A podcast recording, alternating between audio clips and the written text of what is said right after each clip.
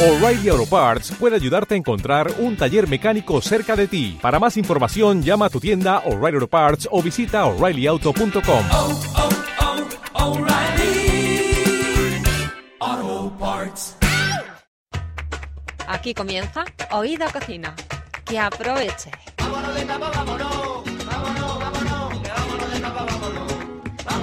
Muy buenos días a todos y bienvenidos a Oído Cocina. Ya lo sabéis, lo digo siempre, pero nunca está de más recordarlo porque somos el programa más sabroso de la parrilla de Buen Comer Radio. Y buenos días también, por supuesto, a mi compañero de fogones, Alberto Albarrán. Muy buenos días Laura y muy buenos días a todos vosotros, oyentes habituales o novatos, pero al fin y al cabo oyentes. Hoy es martes 29 de noviembre y Oído Cocina hornea ya su cuarto programa. Y muy bien horneado, porque hoy nos espera un programa exquisito y un programa más bien carnívoro, porque vamos a viajar al Valle del Esla, en Castilla y León, para descubrir la que posiblemente sea una de las mejores carnes de España, la de los bueyes que pastan en este valle. Además, si la semana pasada hablábamos de vinos, hoy nos vamos con los cócteles. Ya sabemos preparar el clásico de los clásicos, el mojito. Así que esta semana nos vamos con su prima hermana, la Margarita. No os olvidéis que podéis enviarnos todo tipo de sugerencias, preguntas o curiosidades a través de nuestra página de Facebook, Oído Cocina, por correo electrónico y si lo preferís también podéis echar un vistazo y poneros en contacto con nosotros a través de nuestra página web weboidococina.wordpress.com. Bueno, Laura, si te parece, arrancamos ya nuestro cuarto programa. Comienza aquí Oído Cocina. Que aproveche.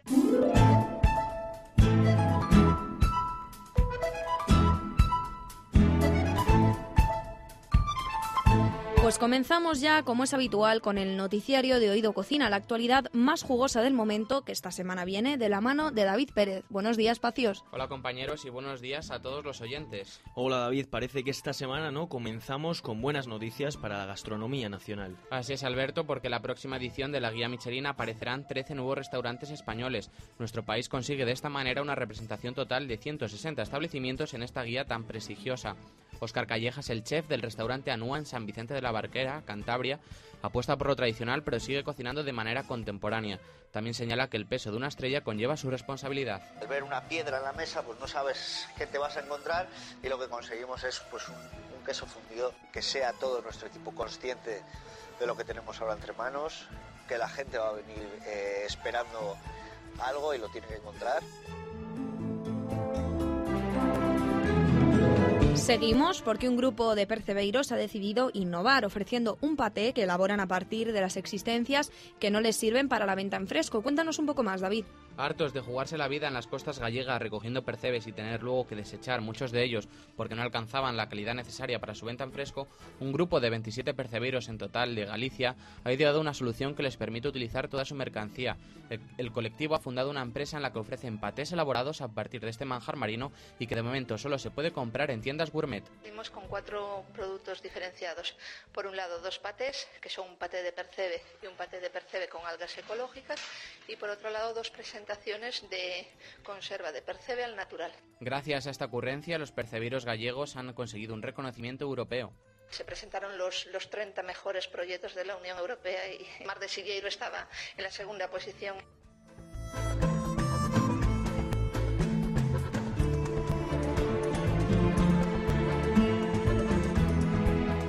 Y a nuestro pesar se sigue acercando el invierno, pero no todos son malas noticias, porque hablamos ahora de uno de los platos que se recomienda comer con la llegada del frío. Un plato que además de su sabor sorprenderá a todos los que prueben por su originalidad, una sopa de ajo con palomitas de arroz rojo.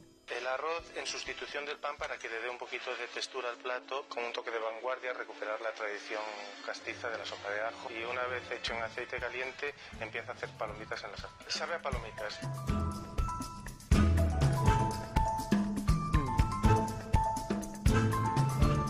Pues un plato, un plato, perdón, bastante curioso, la verdad, habrá que probarlo. Pero vamos a seguir porque hace tan solo unos días se presentó la guía Gourmet 2012, donde se presentan los mejores vinos de España. Efectivamente, Laura, alrededor de 5.000 vinos y 1.100 bodegas están presentes en esta guía. Lo sorprendente ha sido encontrar vinos cada vez más afrutados y con toques florales, con una graduación alcohólica, alcohólica perdón, bastante rebajada. Entre la larga lista de vinos destacan, por ejemplo, el Enate Tapas y el Leopardillo Park.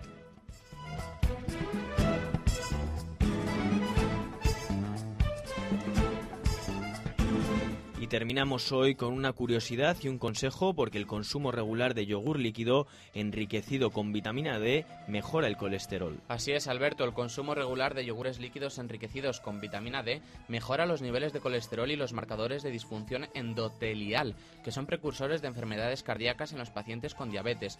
Todo esto según un estudio de la National Research Institute y la Faculty of Nutrition and Food Technology en colaboración con la Universidad de Ciencias de la Salud de Teherán, un estudio que se ha publicado, se ha publicado perdón, en la BMC Magazine.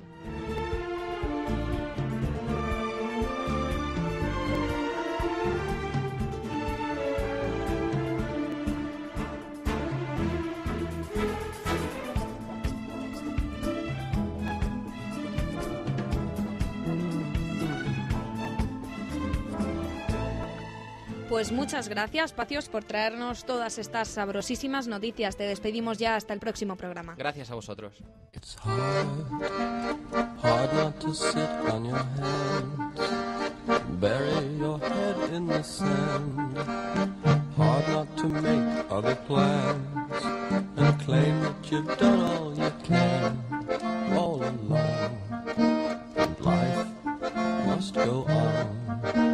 It's hard, Hoy en Oído Cocina queremos acercarnos a los fogones de España. Para ello hemos seleccionado un producto exquisito, capaz de deleitar los paladares más exigentes. Hablamos hoy de la carne de buey. Nos hemos acercado hasta un restaurante especializado en este tipo de carne. Viajamos a Castilla y León y para ello saludamos ya a nuestro compañero Fabián Bouzas. Muy buenas tardes, Laura. Sí, es hoy que me gustaría hablarles a nuestros oyentes de un restaurante muy peculiar, porque aunque muchos no lo sepan, en España un- uno de los manjares más exquisitos gastronómicamente hablando es la carne. De un gran prestigio fuera de nuestras fronteras, la calidad de la carne española puede ser testada en diversos restaurantes a lo largo y ancho del territorio nacional. Por ello, hoy queremos trasladarles a uno de esos lugares donde se puede disfrutar de una carne exquisita.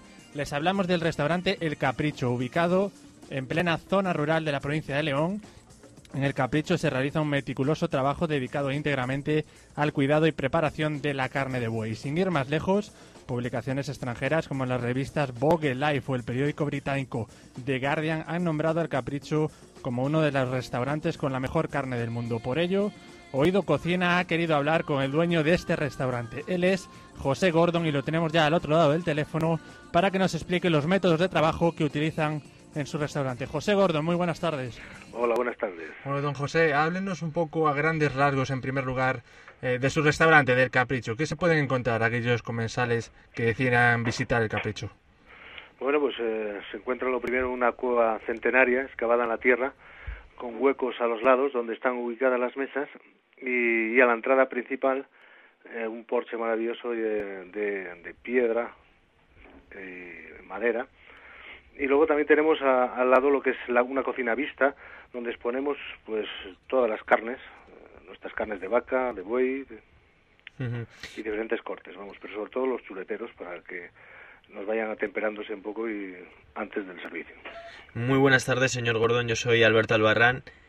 Y bueno, simplemente eh, nos está comentando esas grandes carnes que hay en su restaurante, de las que hablaremos a lo largo de esta entrevista. Pero, ¿qué más productos se puede encontrar eh, aquel, aquella persona que acuda a su restaurante, además de esas exquisitas carnes?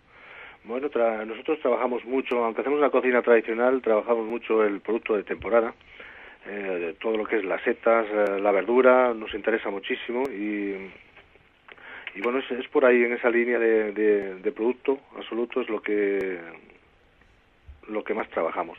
Trabajamos las, las alubias, las judías, eh, trabajamos, damos un montón de, de variedad, incluido el bacalao, que los, los pescados de la meseta, también lo, nos dedicamos un poquito a, a ese tipo de cocina. Pero sobre todo lo principal, y como decías, son esas carnes, ese buey eh, que se da en ese restaurante, en el Capricho. Cuéntenos un poco, porque creo que, que no es cualquier carne la que llega a su restaurante, sino que tiene una selección previa y, y creo que es interesante que lo sepan nuestros oyentes. Bien, pues nosotros ante todo hacemos una labor de búsqueda, de localización de, de animales muy especiales, incluidos algunos de ellos los tenemos con nosotros tiempo en casa, alimentándoles para, para conseguir un nivel de engrasado suficiente para que lo, des- para después soporten perfectamente las maduraciones que nosotros eh, le damos, ¿no? Entonces, eh, esa labor es la principal. Hacemos un, ese trabajo de localización, localizamos animales muy especiales, animales que tengan un carácter noble, manso, incluso algunos de ellos que hayan trabajado, los llevamos a, al matadero con, con mucho mimo y cariño. Es decir, que la muerte, una muerte digna, también influye también en las calidades de la carne. Después maduramos las canales eh, enteras durante algún tiempo y después cuando troceamos eh, le damos un tratamiento individualizado a cada animal, a cada parte del animal, incluso a los lomos, a los solomillos delanteros y piernas. Entonces, pues hacemos un gran trabajo, sacamos eh, otro tipo de, de cortes, ¿no? como son las, las tapas, la- los rabillos, el rabillo de cadera, digamos que el vacío, las puntas de las faldas, la, la parte de la costilla, que maduramos todo ese tipo de cortes, los maduramos por separado y después los trabajamos en parrilla, en una, para- en una parrilla con leña de encina, que, que bueno, que, creemos que una exquisitez, vamos. Señor Gordon, en, en esa selección de la que nos habla que usted realiza en las ganaderías de principalmente del norte de España, eh, ¿en qué se basa para elegir un determinado buey en otro? ¿En qué aspectos se fija a la hora de, de seleccionarlos?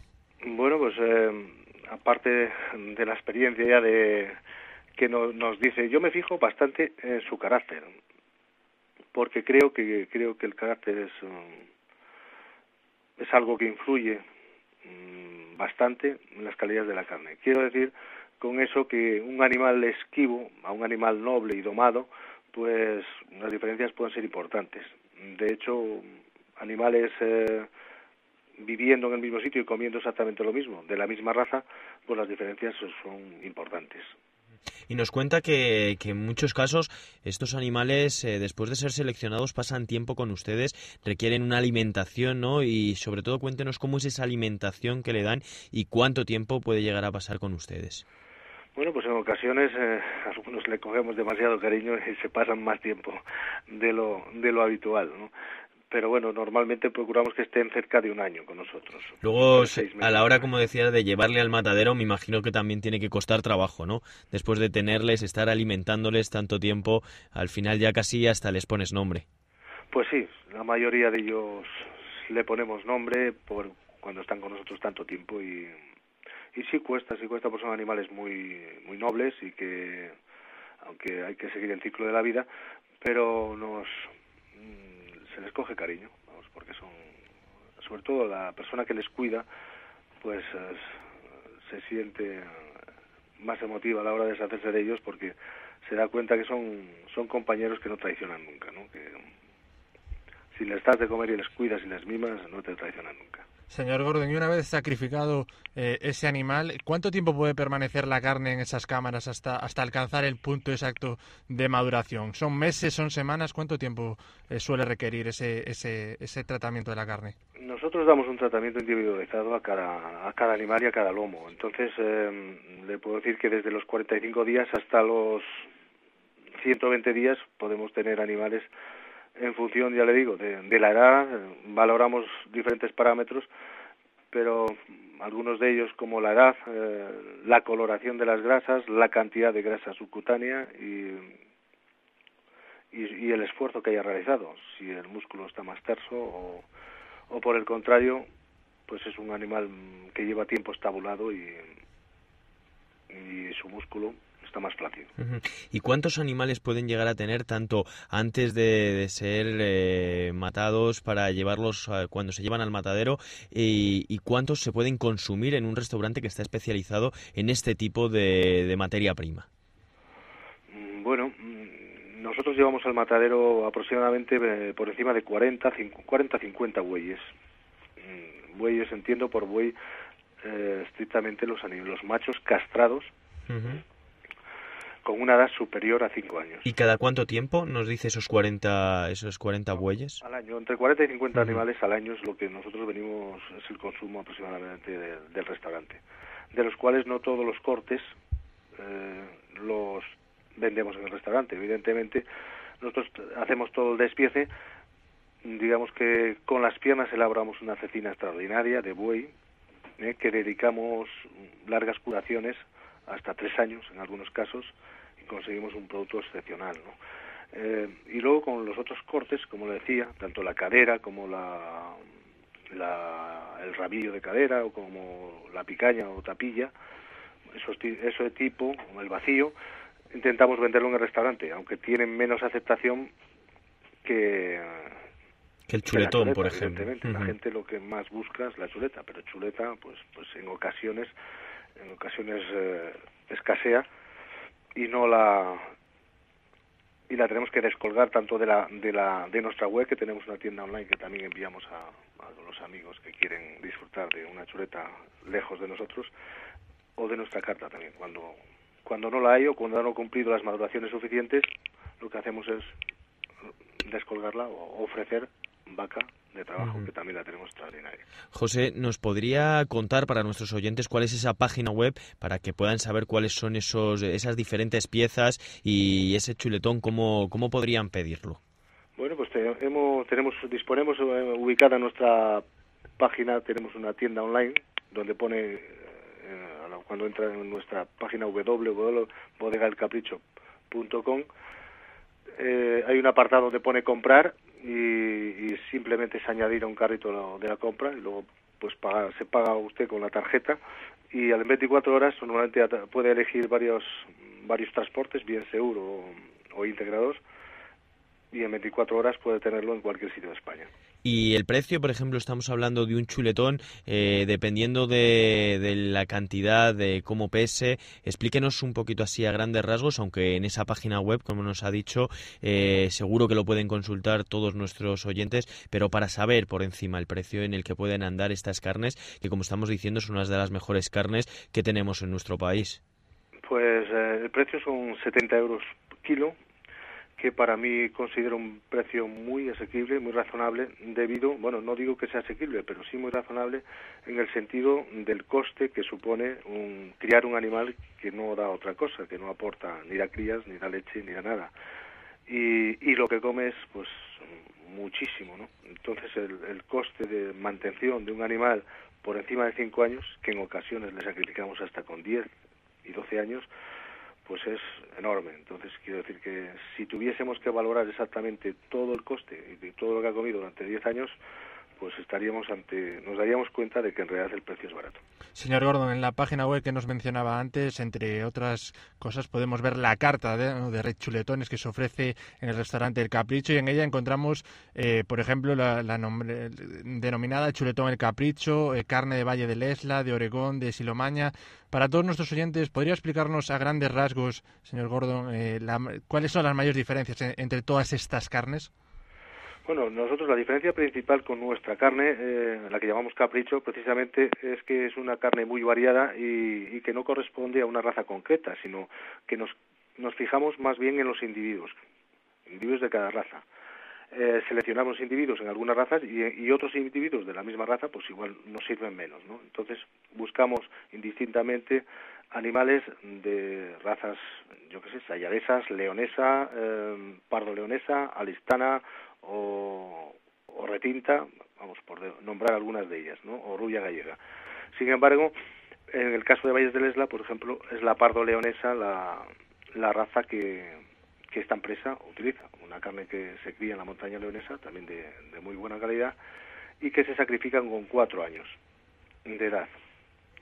Luego tenemos, eh, disponemos también de otro otro tipo de carnes, como, como es el wasubi de Oregón, que otros en ocasiones llaman Kobe, y es un cruce de guayo eh, hecho con embriones de guayo en, en Oregón, y son lomos bajos de, de, raza, de esa raza japonesa que, que se sacrifican. Para mí el inconveniente es un poquito la edad, creo que son animales un poquito más jóvenes de lo que nosotros venimos trabajando pero bueno, es una, una carne también interesante, distinta, que tiene una, textura muy interesante y bastante untuosa en el, sabor de grasa. Luego tenemos otra carne que llamamos uh, Nacional, que es un producto que está haciendo también Pachi Garmendia en Burgos, con, con la raza Guayu también, y que bueno, está consiguiendo también un producto interesante. Son animales eh, más jóvenes, bastante jóvenes también, no sé si en el orden de los tres años, se están sacrificándose.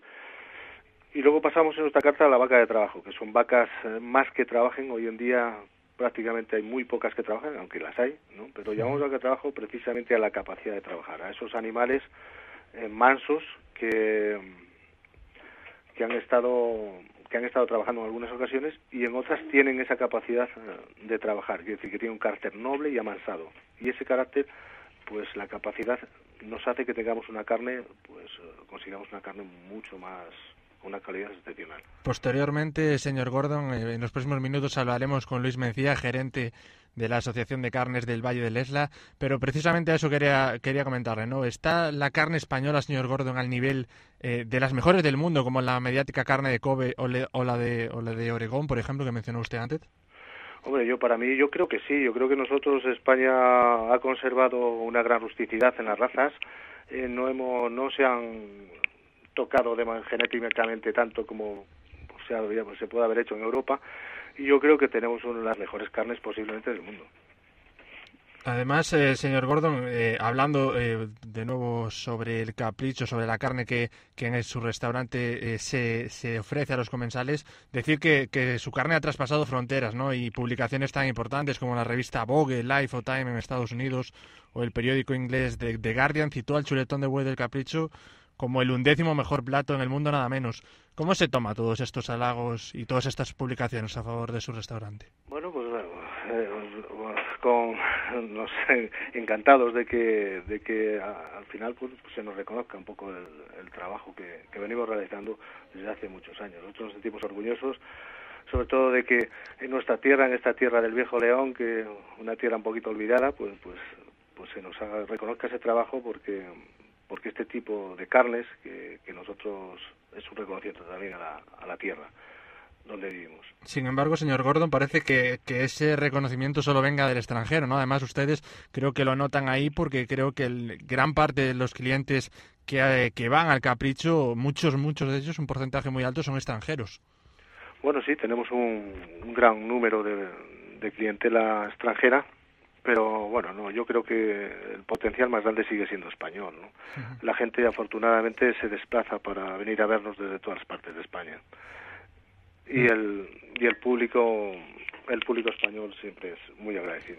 Hablamos siempre de la materia prima y además hace falta un buen cocinero, pero yo creo que, que la materia prima no es fundamental, que con una buena materia prima se pueden hacer grandes cosas, aunque tiene que ir siempre acompañado. Evidentemente, evidentemente la, la materia prima es esencial, pero también tiene que ir acompañado de, de- técnica y de, y de bien hacer, claro. Y también muy bien acompañado tiene que ir con ese maridaje, ¿no? Con ese vino, que aquí en España tenemos buenos vinos porque ya se hacen buenos vinos en cualquier parte de España y me imagino que, que también ahí pues podéis recomendar a, a los clientes, dependiendo de cada tipo de carne, ¿no? De- dependiendo de la grasa, sobre todo de la carne, un tipo de vino más con más cuerpo o con menos cuerpo. Evidentemente, tenemos además eh, unos grandes vinos, ya se está elaborando muy bien aquí en nuestra zona. Tenemos la denominación Tierras de León con los prietos picudos, que, bueno, pues que estamos haciendo cosas ya extraordinarias, con unos puntos de acidez eh, que permiten hacer vinos muy estructurados ya, muy muy redondos en algunos casos y, muy bien, que maridan perfectamente con nuestras carnes. Luego tenemos muy cerca también la zona Bierzo, ¿no? los mencías también muy elegantes, con muy redondos también y, y bueno que estamos encantados la verdad con que en nuestra tierra se, se empiece a elaborar ya y se elabore muy bien. Pues, señor Gordon, muchísimas gracias por haber estado aquí, pero antes de despedirle, nos gustaría que volviera a repetir esa página web donde poder eh, adquirir estos manjares que hemos estado hablando, una carne diferente que no se come todos los días y que siempre sería bueno, pues de vez en cuando poder probar para saber que, cuáles son esos, esas otras tipos de carne que tenemos en España y que sobre todo para que se sepa la buena materia prima que también hay en este país en, en cuanto a los chuletones de buey. pues nuestra página es www.bodegadelcapricho.com. Pues que quedamos con esa página web y lo dicho, muchísimas gracias José Gordón por haber estado, por habernos acercado el restaurante El Capricho hasta aquí, hasta Oído Cocina. Muchísimas gracias. gracias a vosotros Un placer, hasta luego, José. saludos chao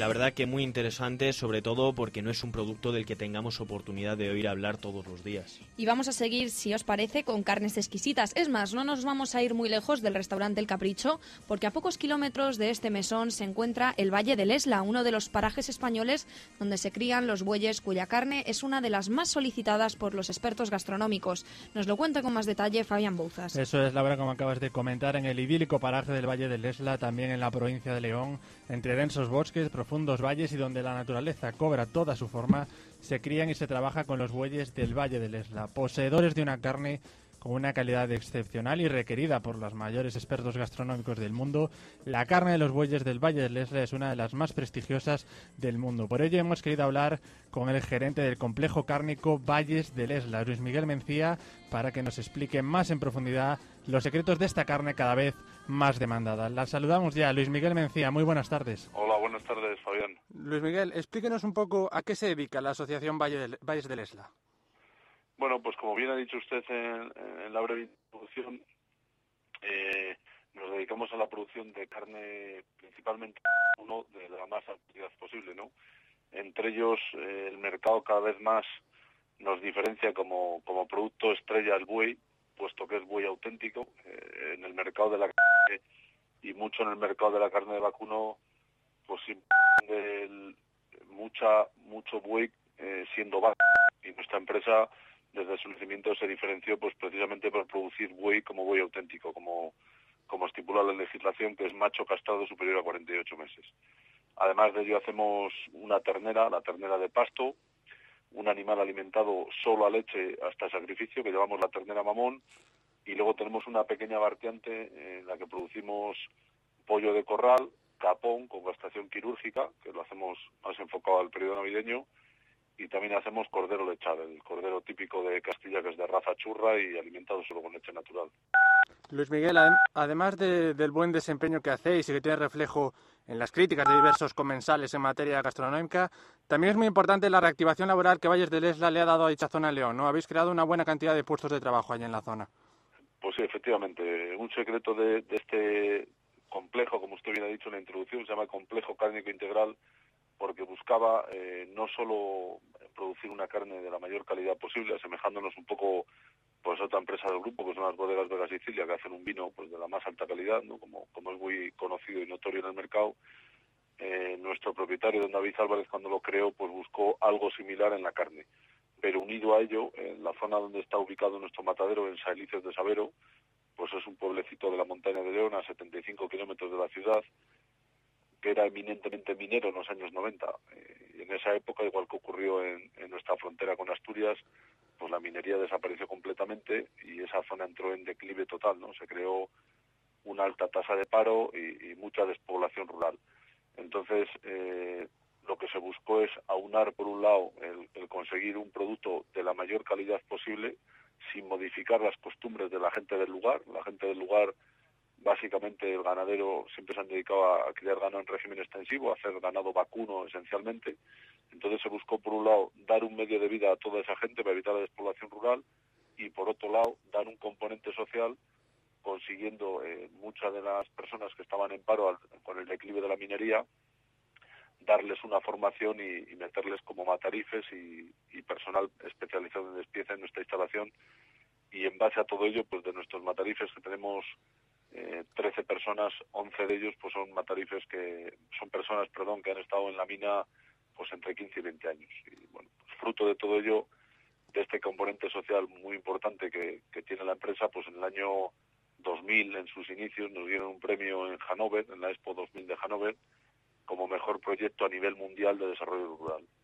Eh, ah, volviendo hablando un poco de, de- de la forma de trabajo que se hace desde Valles del Esla, Luis Miguel, ¿podría describirnos un poco eh, qué tratamiento y cómo se trata eh, desde Valles del Esla eh, con los animales? ¿Cómo se trabaja con ellos antes de que lleguen a convertirse en ese producto gastronómico final? Ah, Pues mire, lo esencial eh, que siempre ha buscado la empresa es conseguir un producto de la mayor calidad posible, pero sin modificar, como le decía antes, los hábitos de vida de la gente de la montaña de León. La gente de la montaña de León siempre, tradicionalmente, desde hace muchos años, saca el ganado a los pastos en, en la época primaveral, en, en torno a marzo abril, cuando empieza un buen tiempo, y los tienes sueltos en la montaña, pues normalmente hasta noviembre o diciembre, cuando empiezan las primeras nieves, los fríos intensos, que tienen que meter el animal en la cuadra.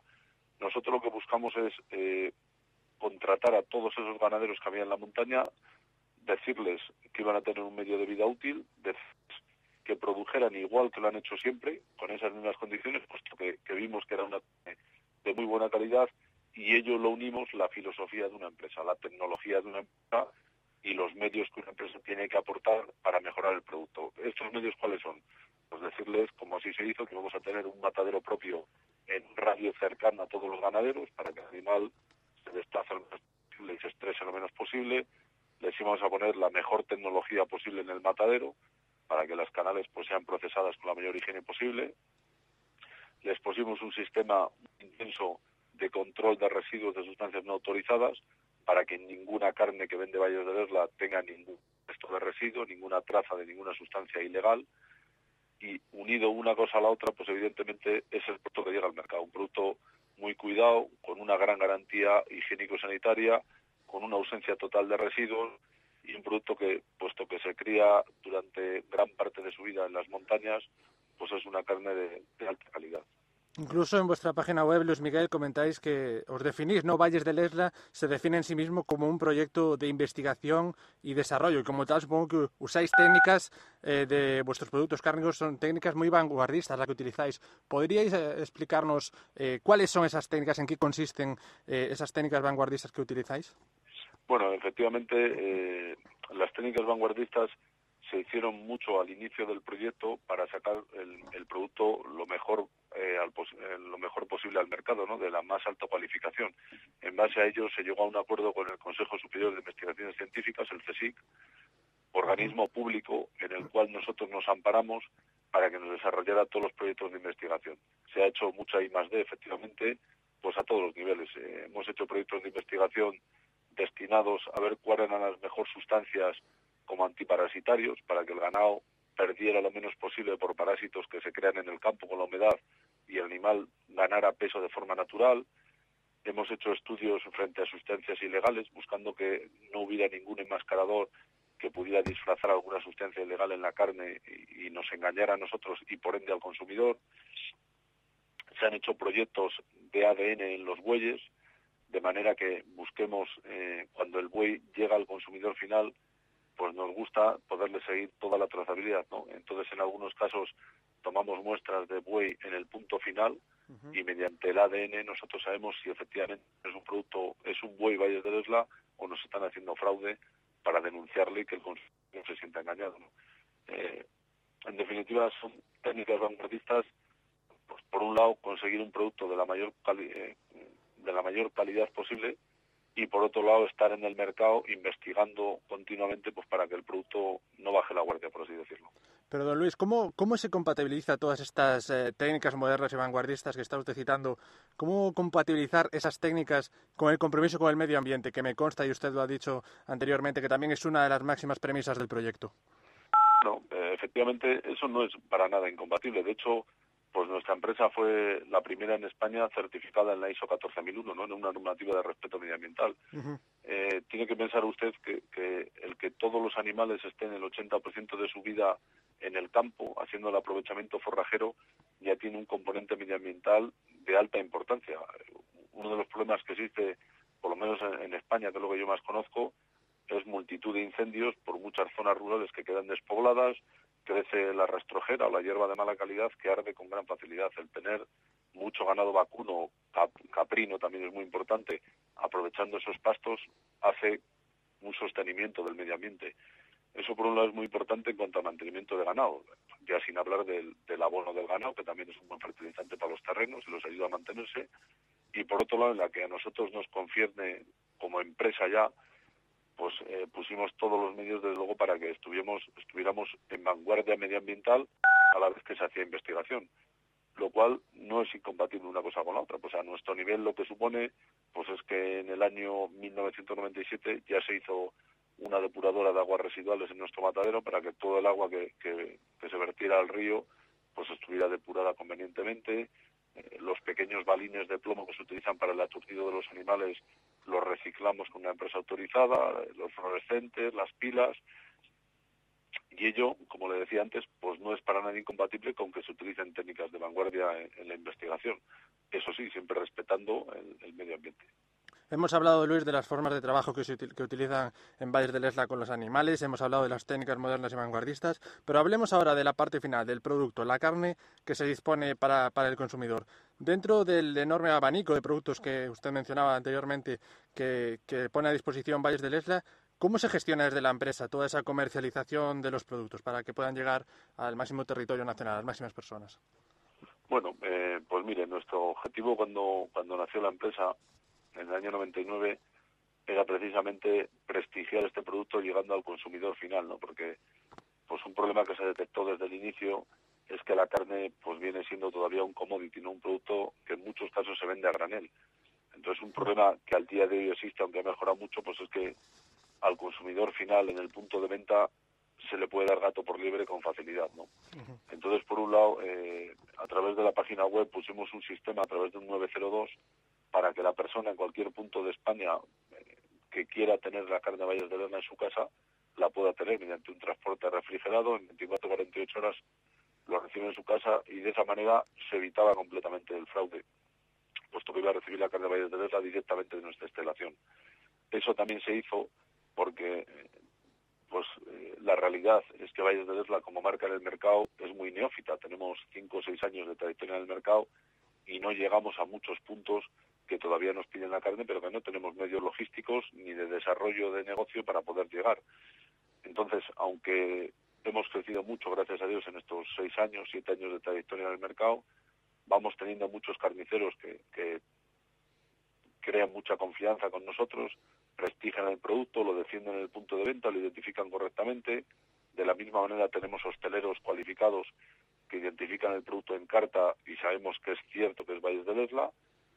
Como decía, luego tenemos también la, la posibilidad a través de un 902 que el consumidor final pueda adquirir el producto y de esa manera pues vamos eh, capilarizando, por así decirlo, el producto en, todo el territorio nacional. Además, Luis, poseéis un centro de distribución de venta y una tienda en Madrid. También, por supuesto, como, como menciona, eh, está disponible la venta a domicilio a través eh, de Internet. Pero a pesar de que sois, y lo comentáis, una, una empresa que está todavía en expansión joven, ¿estáis contentas con la demanda que está habiendo hasta ahora del producto? Pues sí, estamos muy satisfechos. Eh, yo concretamente, a nivel personal, pues llevo prácticamente la empresa desde los inicios y estoy mucho más satisfecho pues porque he vivido he vivido los inicios que fueron muy duros, ¿no? En el año 99-2000 cuando empezamos a asomar la cabeza sacando los primeros bueyes al mercado, pues fue cuando nació el, problema de la, de la encefalopatía espongiforme, las vacas locas, que pegó un golpe muy muy fuerte en el sector vacuno, un golpe muy fuerte en los animales mayores, en las vacas y para nosotros en los bueyes, y nos cortó totalmente el, poder asomar la cabeza, por así decirlo, para que se entienda bien, ¿no? Y también es cierto pues que en los inicios, cuando sacrificamos algún buey, pues el mercado no nos reconocía para nada, pues porque había dos bueyes en el mercado que eran dos bueyes de Valles de Lesla y el resto, el 99,99 eran vacas. Entonces, pues el mercado no te reconocía ese producto. Gracias a Dios, con el paso del tiempo, pues hemos, vido, hemos ido viendo que el mercado cada vez entiende más lo que es un buey, el consumidor profano va aprendiendo la diferencia entre un buey y una vaca, va viendo que es un producto totalmente diferente en la producción y en la calidad de esa carne, y vamos notando mucho que Valles de Vera cada vez se conoce más eh, y se identifica más como un producto muy cuidado y sobre todo como una marca, ¿no? Yo creo que al final el mayor secreto de esta empresa es que sea una marca de carne, porque el, el mercado de pues, a todos nos suena ahora utópico que el aceite no vaya con marca, el vino no vaya con marca, el queso no vaya con marca. Sin embargo, la carne, si usted se da cuenta, por lo más cercano que hay son alguna denominación de origen, alguna identificación geográfica, pero no hay marcas como tal. Y nosotros lo que pretendimos es sacar una marca al mercado que realmente lleve unas, eh, unos aspectos que le identifican como tal. ¿no? Y realmente pues estamos satisfechos porque a la vez en el mercado nos van reconociendo más el trabajo hecho. Luis, y dado la buena, la gran receptividad que está teniendo el producto eh, con los clientes, ¿habéis sopesado un, en un futuro a corto plazo eh, expandir el producto y la comercialización a otros países?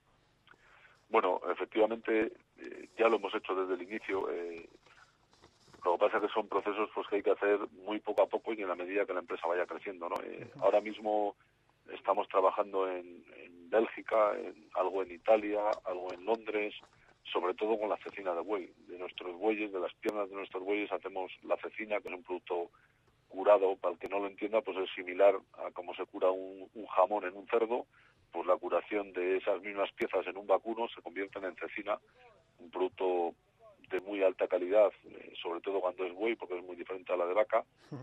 Y ese producto, la verdad, que lo estamos exportando con bastante regularidad y con bastante éxito.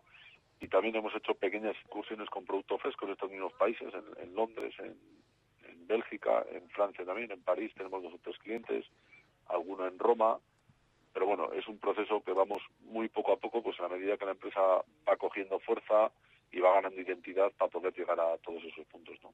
Lo mencionaba usted al principio de la entrevista, Luis, Valles de Lesla comercializa eh, carne de buey, capón, ternera, cecina, pollo, cordero. Eh, supongo que si ya en cuanto a animales hay variedad, el número de platos que se pueden hacer con este tipo de carnes es, inmenso y de gran calidad. ¿Podría hablarnos un poco de qué los platos característicos que se pueden eh, hacer con carnes de Valles de Lesla? ¿Podría explicarnos un poco para toda nuestra audiencia? Pues fíjese, Fabián, eso igual es meterme en un charco en el que no debo.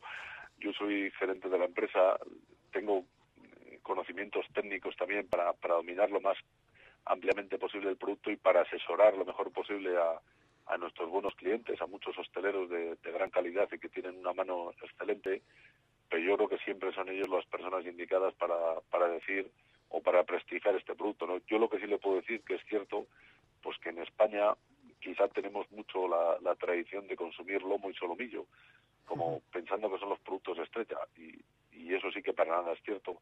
Eh, hay otros productos de, relación calidad-precio muy inferior. Bueno, pues nos está ocurriendo con la hamburguesa de buey, simplemente porque es buey al 100%, eh, con una pequeña cantidad de aditivo que obliga a que liga el producto, y en relación calidad-precio respecto a un solomillo de buey, por ejemplo, que puede ser el producto estrella, es muy inferior, y sin embargo en el plato pues tiene un éxito grandísimo. Pero bueno, igual que le digo la hamburguesa de buey, le puedo decir el rabo, la carrillera, la entraña, eh, la oreja de solomillo, o sea, son piezas que permiten una multitud grande de usos culinarios, tanto hacerlo a la plancha, hacerlo al guiso, en guiso como un buen osobuco, hacerlo a la parrilla, una buena entraña, es decir, el, el vacuno, una muy buena cualidad que tiene es que tiene muchísimas partes animal y permite toda, toda la amplísima variedad de, de usos culinarios. Y igual que es en el vacuno, que tiene más utilidad, pues a menor escala, también ocurre en el lechazo. Y a menor todavía, porque bueno, sí que se utiliza más, pues,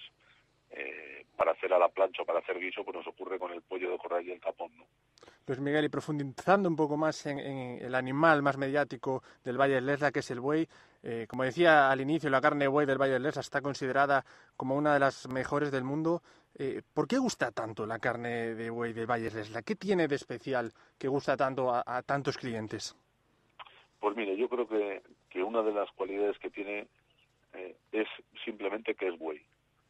¿Entiende? Esto es, se lo he dicho en muy pocas palabras, pero es la realidad. O sea, en el, en el mercado, desgraciadamente, pues se venden en las cartas de hostelería en un 95%, aunque pues va mejorando un poco a la medida que mejora la cultura del consumidor, pues se ponen las cartas buey de forma indiscriminada cuando todo es vaca. Uh -huh. eh, en España conseguimos que en a finales del 2003 que se legislara lo que es un buey y el buey, la legislación dice que es un macho castrado y superior a 48 meses. Todo lo que no sea eso no es buey.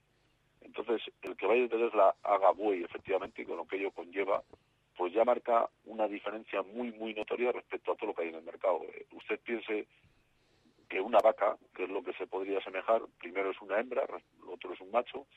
Normalmente una vaca no es su destino productivo la carne, sino que la vaca se utiliza durante toda su vida, pues o bien para producir leche o bien para producir terneros, depende de las condiciones climatológicas de la zona en la que viva.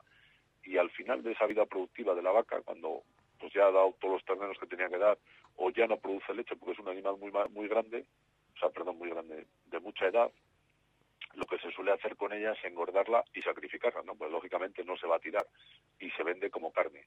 Pero claro, nada tiene que ver con un animal que vaya a tener la cría durante cinco años, suelto por las montañas, a su libre albedrío, y solo para obtener la carne de ese animal. No sufre ninguna, ningún maltrato, no sufre ninguna exigencia fisiológica, no se le hace nada, absolutamente nada al animal, más que criarle en libertad para al final obtener la carne de él. Eso, lógicamente, cualquier persona, por poco entendida que sea, pues deduce que son animales que la carne de ellos no tiene nada que ver con la de una vaca. Yo creo que ahí básicamente radica el éxito, porque pues al final a ello lo que lo solemos hacer pues es darle la mayor uniformidad posible siendo todos los animales de la misma raza. Si hubiera variabilidad racial también haría que los animales variaran. Nosotros solo lo hacemos de raza pardalpina y buscamos que sea el remate, la parte final del animal donde se engrasa, que sea una alimentación lo más homogénea entre todos los animales. Eso, pues lógicamente le confiere al producto unas cualidades pues que el mercado te pone en su sitio, ¿no? Incidiendo un poco en, ese tratamiento que hace Valles de Lesla con los bueyes, claro, son animales eh, un tanto especiales, necesitan cuidados especiales y, nos gustaría saber qué, condiciones especiales necesitan esos bueyes, especialmente durante esa época de crianza, ¿no? En diferencia, es muy diferente, por ejemplo, con, las vacas. ¿Qué, similitud, qué diferencias hay entre, en, la, época de crianza, sobre todo de ese buey, que lo diferencia tanto de, la vaca? ¿Qué condiciones especiales tiene ese buey o hay que tratar eh, en crianza? Sí, una condición muy importante eh, es en el buey, lógicamente, la castración. La castración la solemos hacer entre 10 y 12 meses y eso sí que va a dar un cambio muy, muy evidente a la conformación del animal.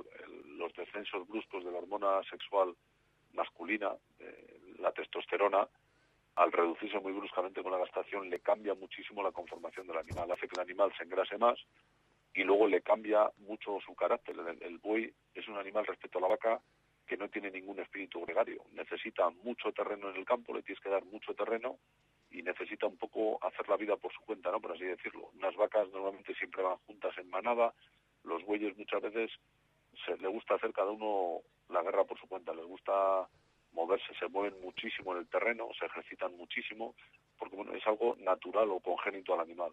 Entonces lo que más hay que darle son eh, condiciones de, mucho terreno, mucho, mucho terreno en régimen extensivo y no requiere mucho más, ¿eh? simplemente que, sean que tengan un buen ejercicio a una altura elevada, normalmente les tenemos a 1000, 1200 metros, eh, porque el pasto es de más calidad, y sobre todo dejarles mucho terreno para que el animal se pueda ejercitar y le vaya confiriendo a la carne por las cualidades que en el periodo de su vida, cuando le sacrifiquemos con 5 o 6 años, van a quedar en esa carne, no en el músculo antes de sacrificarlo. Pues Luis Miguel Mencía, gerente de Valles del ha sido todo un placer que nos acercase todo, todo lo relacionado con la actividad que, hacéis ahí en el complejo cárnico Valles del Esla y ha sido un placer conocer cómo se trabaja allí en los Valles del Esla, en León. Muchísimas gracias por la entrevista y gracias por, dar a conocer todos estos datos. Pues nada, es un placer para, para nuestra empresa, para Valles del Esla, que medios como el suyo se nos dirijan para que nosotros, pues de la forma más humilde posible, intentemos hacer llegar al consumidor pues todo lo que hacemos, ¿no? Para que para que cada vez haya más conocimiento en el mercado de nuestros productos y mejorando la, información de la gente en general. Pues muchas gracias, Luis Miguel, mucha suerte en el futuro con la empresa. Muchas gracias a usted.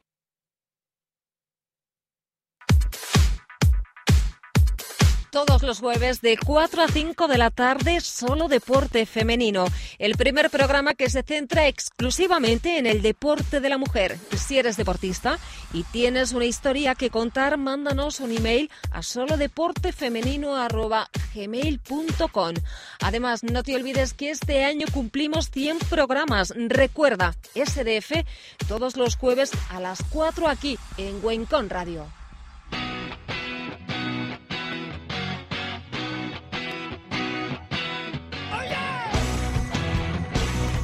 Una sintonía muy mexicana, Laura, para una bebida también muy mexicana. Esta semana nuestra sección de cócteles se centra en otro de esos cócteles estrella en la barra de cualquier bar. Hablamos hoy de la margarita. Y si el mojito es un auténtico clásico, la margarita no se queda corta, porque no sé si sabréis que en recetarios de coctelería de los años 30 ya se mencionaba el tequila cóctel, que era su nombre original.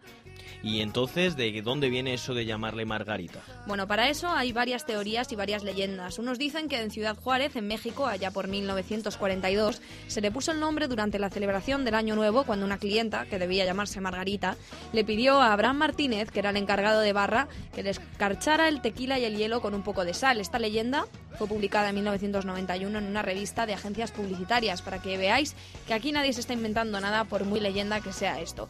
La segunda hipótesis que hay nace en Beverly Hills, en California, dicen que un distribuidor local de bebidas estaba sorprendido porque había recibido un pedido que incluía muchísimas cajas de tequila José Cuervo. Era un pedido que tenía que entregar en un conocido restaurante de la ciudad. Este hombre sería más curioso de lo normal y se puso a investigar.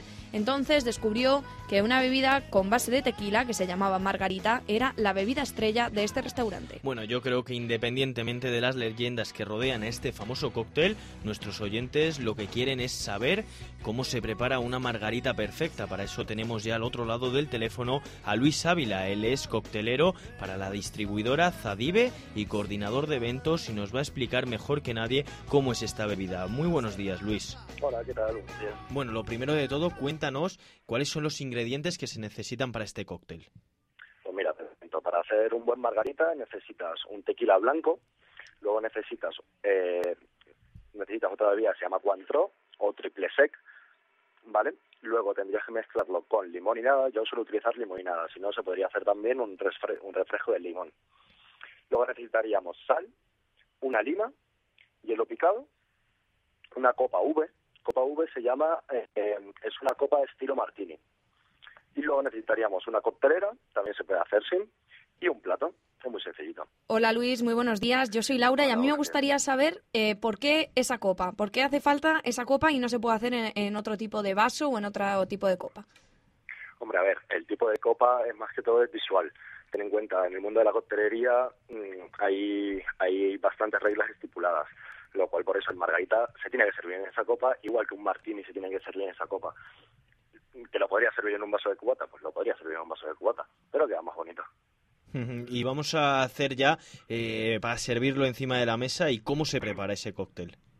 Vale, pues mira, empezaríamos eh, cogiendo un plato, ¿vale? Este plato lo llenaríamos con sal, luego tendríamos que cortar un trozo de lima para mojar, para humedecer el borde de la copa con ese trozo de lima y luego seguiríamos, seguiríamos untando el borde de la copa ya mojado en lima en el plato con sal, ¿vale? Para que se quede todo el bordecito con sal y lima, que luego cuando beberemos de la copa directamente nos dará ese sabor a lima y a sal.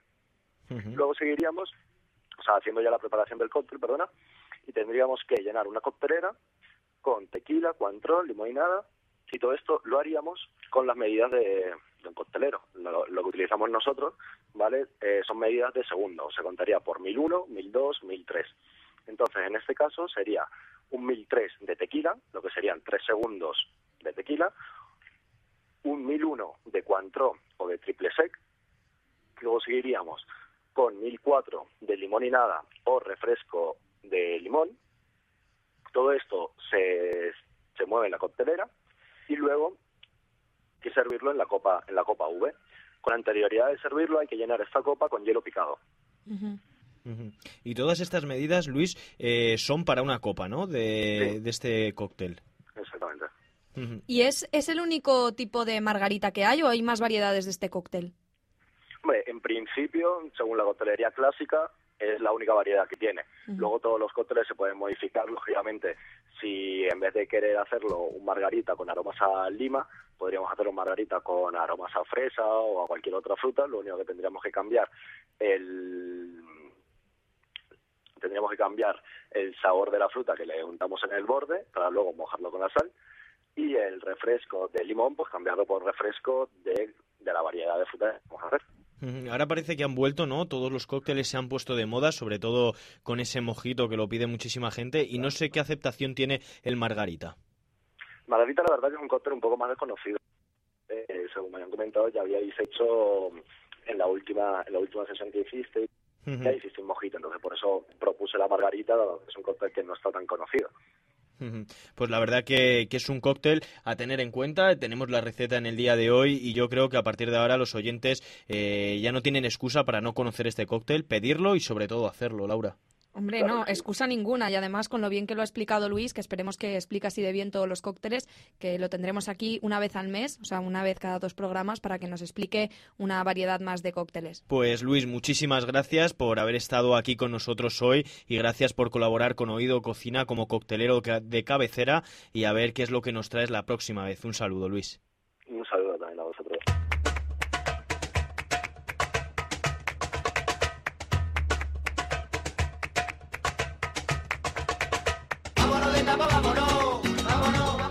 Ya lo oyen, esto significa que llegamos al postre, por no decir al café. Significa que tenemos que despedirnos por hoy, pero no por mucho tiempo, porque volvemos dentro de tan solo dos semanitas con muchos más sabores, olores, aromas, noticias, a ver si se empieza a coger esto el gustillo por la cocina. Recordar también a todos nuestros oyentes que pueden ponerse en contacto con nosotros a través de nuestra página de Facebook Oído Cocina, enviándonos un correo electrónico a oidococina.uencom@gmail.com o consultando nuestra página web weboidococina.wordpress.com. Ha sido un placer compartir esta mañana con vosotros y dar las gracias a nuestro técnico y realizador Luis Prado, pero sobre todo a todos vosotros por escucharnos. Y gracias a ti Alberto por acompañarme. Yo soy Laura Cueto y me despido en nombre de todo el equipo. Gracias por estar ahí.